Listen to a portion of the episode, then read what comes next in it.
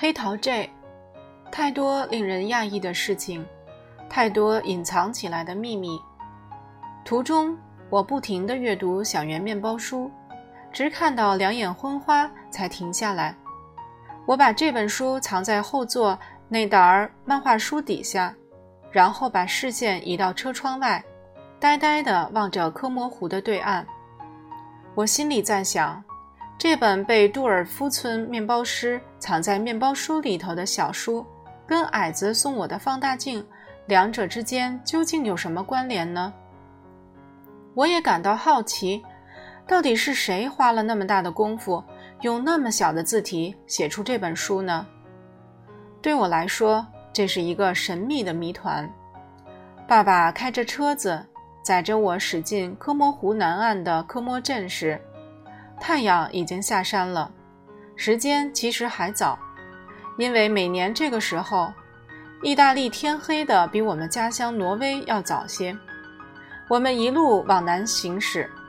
每一天，太阳都要早下山一个钟头。华灯初上，我们驶进这个热闹的城镇，在街上兜风的当儿，我看到路旁有一座游乐场。我打定主意，今晚非得说服爸爸让我逛一逛游乐场不可。我们到那边的游乐场去玩吧，我提出要求。待会儿再说。爸爸想先去找过夜的地方。不行，我坚持。我们现在就去游乐场玩一玩。爸爸终于答应，条件是我们先找到过夜的地方。他也坚持先喝一杯啤酒，这样他就不必开车载我去游乐场了。幸好我们找到的旅馆距离游乐场只有一箭之遥，它的名字叫巴拉德罗迷你旅馆。我倒过来念这间旅馆的名字。欧勒达拉普里托伊宁姆，爸爸问我干嘛突然讲起阿拉伯话来。我伸出手来指了指旅馆的招牌，爸爸一看，顿时哈哈大笑。我们把行李搬到旅馆楼上的房间，让爸爸在大厅喝了一杯啤酒后，就往游乐场走去。途中，爸爸跑进一间小店铺，买了两小瓶烈酒带在身上。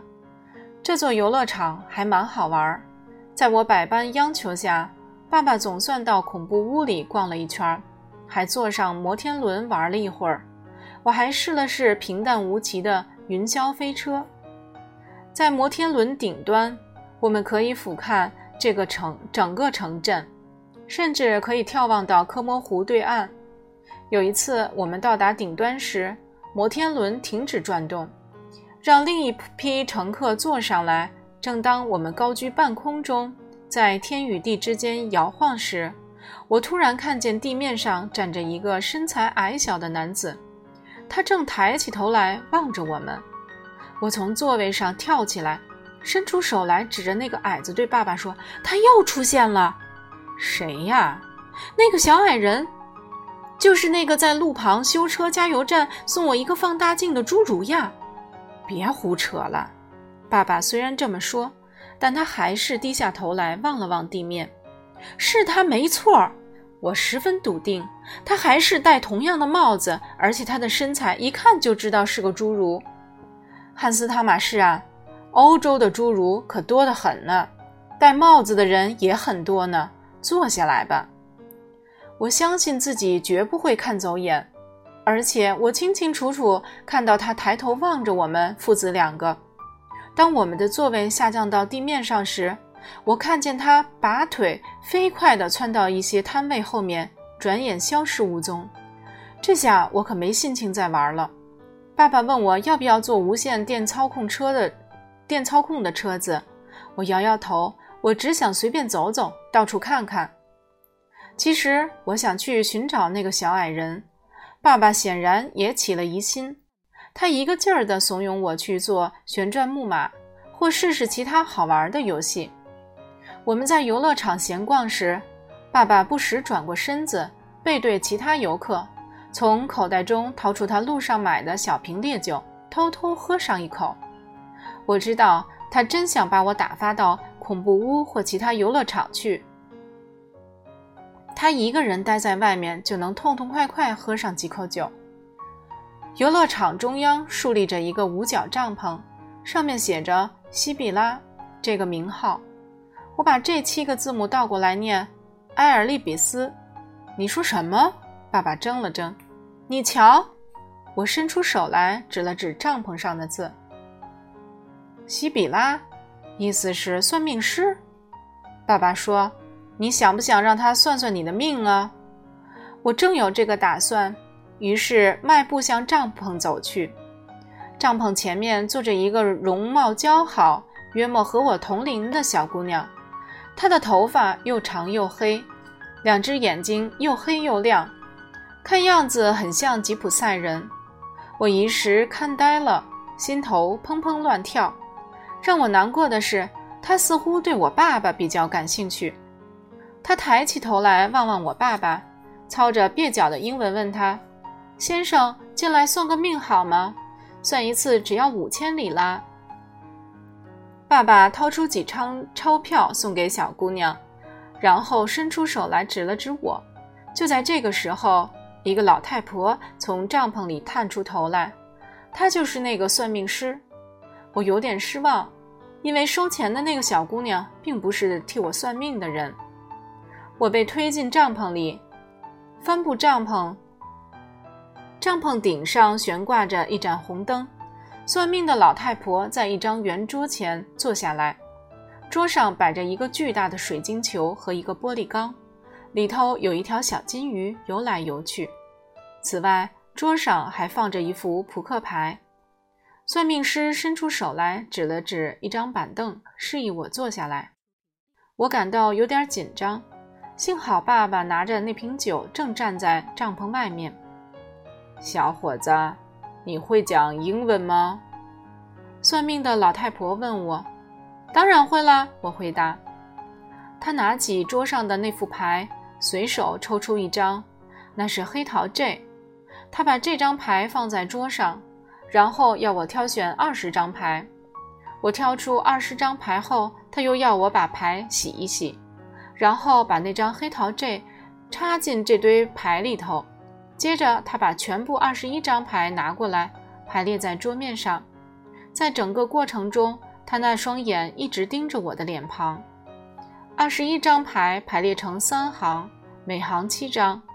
他指着顶端那行告诉我，它代表过去，然后又指着底下两行说：“中间那行象征现在，最下面那行显示我的未来。”黑桃 J 出现在中间那行。他拿起这张牌，放在丑角牌旁边。不可思议呀！他悄声说：“这样的组合挺不寻常啊。”他不再吭声，只管呆呆看着桌上的二十一张牌。过了好一会儿，他才指着中间那张黑桃 J，看了看周围的几张牌，对我说：“我看到一个还没成年的男孩。”远离了他的家，这简直就是废话嘛！就算你不是吉普赛算命师，你也看得出我不是本地人呀。接着他又说：“小伙子，你很不快乐，对吗？”我没回答。那个算命的老太婆又低头瞧了瞧桌上的牌，然后伸出手来指着代表过去的那一行。黑桃 K 和其他几张黑桃牌排列在一起。以往的日子充满了哀伤和挫折，老太婆说。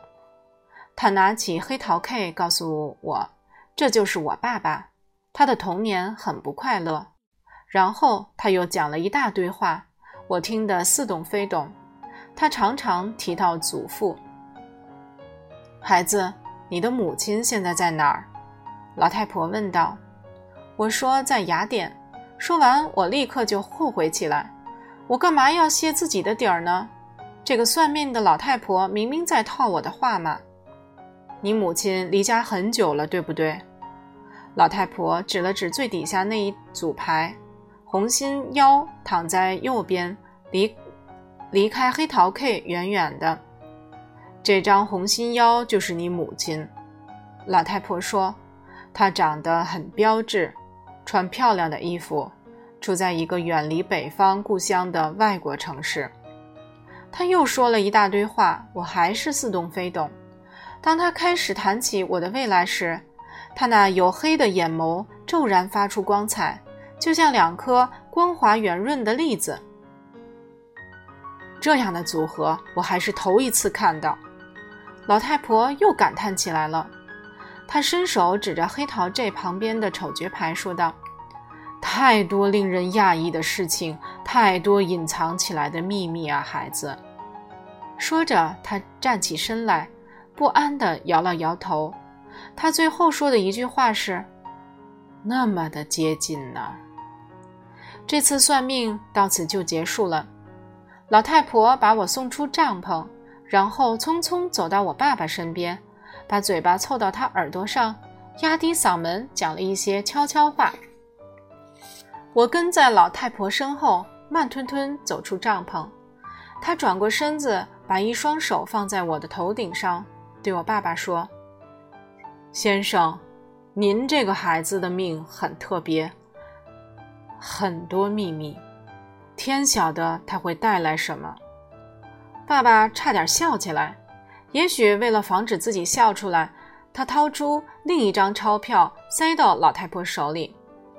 离开帐篷后，我回头看了一眼。发现这个老太婆一直站在帐篷门口望着我们的背影。他用扑克牌算命，我告诉爸爸：“真的？你有没有向他讨那张丑角牌呢？”你开什么玩笑？我有点不高兴。爸爸在这个时候问这样的问题，简直就像在教堂口教教堂里口出污言。在这儿，到底谁才是真正的吉普赛人？是我们还是他们？爸爸干笑两声，从他的声音我可以判断，他那两瓶酒早就喝光了。回到旅馆房间后，我央求爸爸给我讲几个他当年在海上讨生活的故事。他在游轮上当过很多年水手，经年累月航行西印度群岛和欧洲之间，墨西哥湾和欧洲的大港部，诸如鹿特丹。汉堡和卢比克，他都十分熟悉。商船也把他带到其他地区的港口，使他的足迹遍及世界各个角落。这次南行，我们父子已经造访过汉堡港，在码头上溜达了好几个钟头。明天，我们将探访爸爸年轻时到过的一个滨海城市——威尼斯。当我们抵达旅途的终点雅典时，爸爸打算。前往比里夫斯港一游。展开这趟漫长旅程之前，我曾问爸爸：“我们为什么不干脆搭乘飞机？这样一来，抵达雅典时，我们就会有更多的时间寻找妈妈。”爸爸却说：“我们这次南行的目的是把妈妈带回挪威老家，把她推进菲亚特轿车，总比把她拖到旅行社替她买一张飞机票容易些。”我猜。爸爸并没有把握能在雅典找到妈妈，因此他给自己留下一条后路，趁这个假期到欧洲各地游玩一番。事实上，爸爸从小就梦想有一天能到雅典游历。身为水手，当年他随船来到距离雅典不过数公里的比里夫斯港时，船长却不允许他登岸，前往这座古城一游。如果我是船东，早就把这位船长贬为船上打杂的小厮了。一般人前来雅典观光的目的，是想看一看那些古老的神殿。爸爸却不同，他来雅典主要目的是瞻仰西方伟大哲学家们的故乡。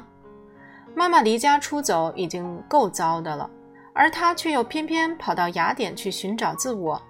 对爸爸来说，这简直就是公开裹他的耳光。爸爸觉得，妈妈若想去一个他也想去的国家，那何不跟他结伴而行？夫妻俩也可以趁此机会好好沟通一下，设法解开彼此的心结。爸爸讲完两个有趣的海上生活轶事后，就上床睡觉去了。我躺在床上，心里老想着那本小圆面包书和杜尔夫村那个奇异的面包师。我后悔把书藏在汽车里，否则的话。我现在就可以摊开来读，看看海海难发生后，汉斯如何在岛上度过第一个夜晚。直到睡前的那一刻，我心头一直萦绕着，一直萦绕着卢德维格、埃伯特和汉斯这三个人的影子。在杜尔夫村开面包店之前，他们都有过一段艰辛的岁月，把他们三个人的命运串联在一块儿，是彩虹汽水和金鱼的那个秘密。汉斯也曾提到一个名叫弗洛德的人，他说此人拥有一副奇异的纸牌。除非我完全弄错，否则这些事情跟汉斯遭遇的海难一定有某种关联。